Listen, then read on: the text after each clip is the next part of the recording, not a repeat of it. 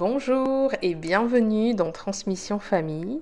Aujourd'hui, je tenais à te parler de ma rencontre avec Dieu. Je suis née dans, une famille chrétienne, euh, j'ai toujours prié, en tout cas euh, du peu que je me souvienne de, depuis mon enfance, on a toujours prié, on avait des temps de prière tous les soirs. Je me rappelle quelque chose qui m'avait beaucoup marqué, c'est qu'on avait une liste euh, pour prier. Le lundi, on priait pour les voleurs, euh, dans les prisons, le mardi, on priait. Enfin, vraiment, c'était, on avait déjà vraiment cette culture de la prière. C'est quelque chose que j'ai euh, appris au fur et à mesure du temps.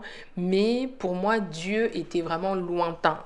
Je n'avais, je n'avais pas conscience qu'il pouvait être près de nous, qu'il pouvait nous parler régulièrement. Et ça a duré pendant plusieurs années où quand il se passait quelque chose, je priais.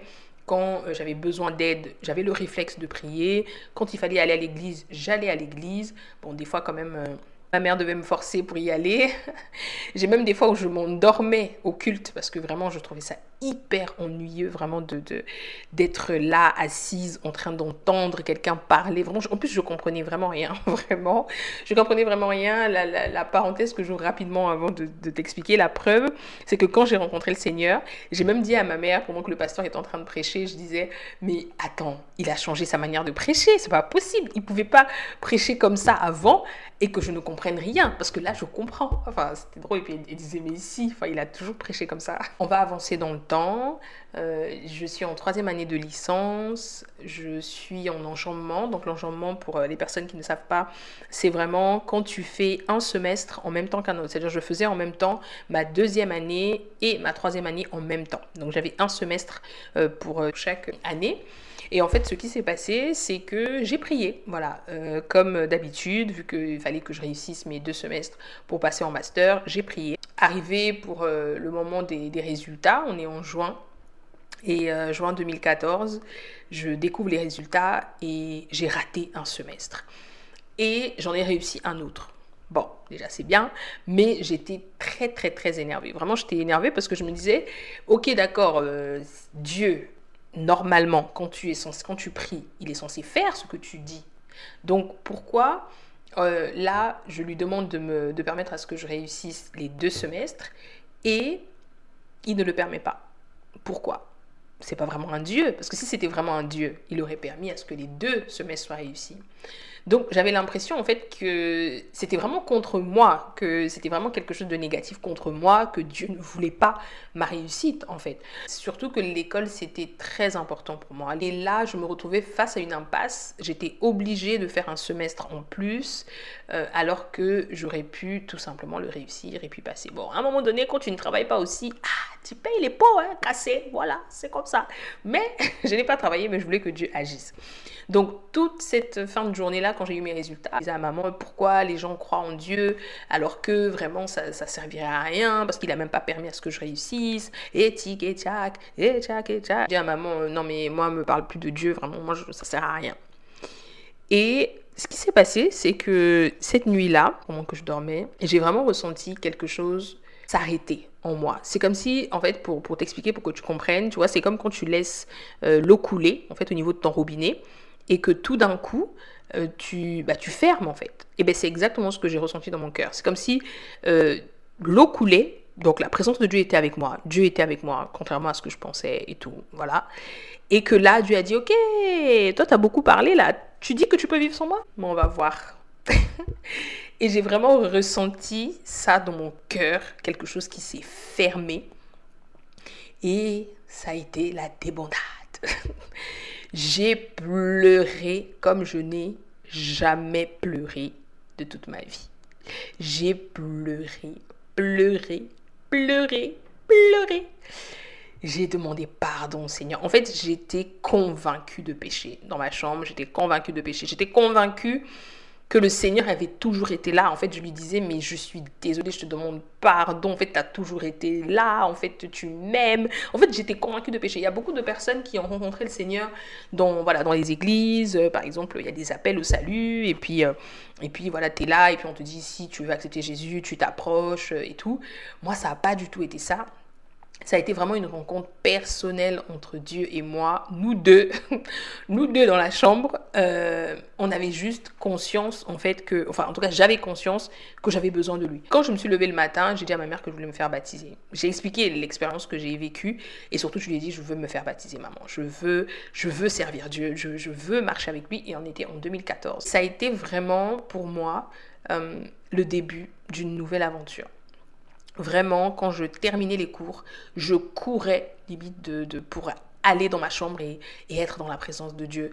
Je, voulais absolument passer du temps avec lui. Je passais des heures et des heures à regarder des vidéos, à regarder, ok, comment en tant qu'enfant de Dieu je suis censé vivre, qu'est-ce que je suis censé abandonner, qu'est-ce que je suis censé euh, connaître encore davantage, qu'est-ce que je dois faire, qu'est-ce que, comment je dois me comporter? En fait, tout le béaba en tant qu'enfant de Dieu, j'avais besoin de le connaître. Et au travers de plusieurs vidéos, euh, surtout des, vidéos du pasteur Marcelo, qui m'ont aidé aussi à euh, voir le Seigneur différemment euh, et, et, surtout à l'expérimenter aussi dans la vie de tous les jours, dans la vie quotidienne. En fait, j'ai découvert que le Seigneur, c'était pas juste un Dieu lointain, contrairement à ce que je disais au début, c'était vraiment un Dieu qui voulait être dans ma vie tout le temps, dans chaque aspect de ma vie. Depuis, bien évidemment, j'ai vécu des très bons moments, j'ai vécu aussi des moments très difficiles, mais je dois avouer une chose, c'est que Dieu est fidèle. Dieu est vraiment fidèle. Euh, il a toujours été présent, il a toujours été là. Ma foi a grandi, mon amour pour lui aussi.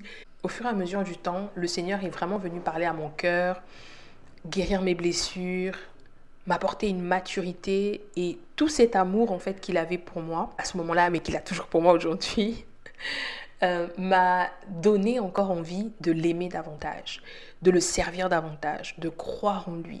Quel que soit ce que je pouvais vivre, je pouvais me dire, bah, Dieu est là, Dieu est souverain, il sait, il savait avant moi ce qui allait se passer.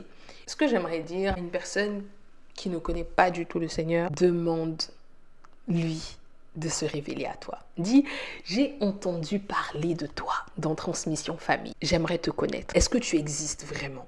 Si oui, révèle-toi à moi. il va le faire.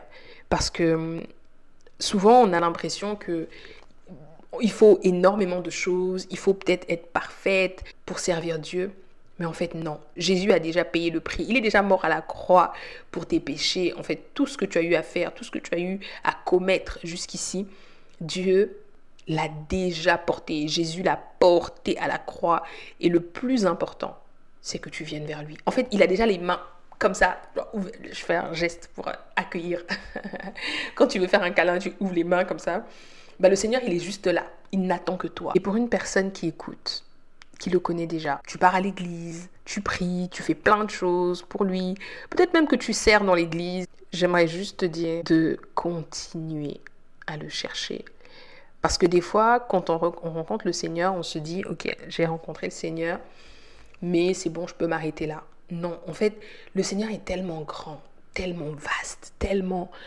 Waouh, il y a tellement de choses à découvrir qu'en fait, il n'y a pas de limite. Ne te dis pas, entre guillemets, je suis arrivé. Non, mais c'est bon, là, je suis arrivé. Non, tu peux aller encore plus loin, tu peux encore le découvrir davantage, tu peux voir des choses différemment, tu peux vivre des expériences encore plus extraordinaires dans sa présence et il peut encore te guider davantage. Donc n'hésite pas à le chercher encore davantage, surtout dans sa parole, parce que le Seigneur parle au travers de sa parole. Et c'est un privilège d'avoir accès à sa parole, sachant qu'il y a vraiment des peuples qui sont persécutés, des gens qui désirent avoir cette parole à portée de main et qui ne l'ont pas. Et si toi, tu as accès à cette parole là où tu es, que ce soit sur ton téléphone, avec les applications en lien avec la Bible et tout, ne néglige pas ça. C'est vraiment, vraiment important. Donc voilà comment j'ai fait ma rencontre avec Dieu, voilà comment il m'a guidée jusqu'ici. Et, je suis heureuse vraiment de, pouvoir te partager ça. N'hésite pas à me donner ton point de vue, comment, euh, comment toi tu as rencontré le Seigneur aussi, euh, si tu l'as déjà rencontré ou si tu cherches à le connaître, n'hésite pas à me laisser un commentaire. N'hésite pas à noter aussi le podcast sur la plateforme sur laquelle tu écoutes. Et en attendant le prochain épisode, je te dis à très bientôt. Et n'oublie pas, transmission famille, c'est pour que la famille reste la famille.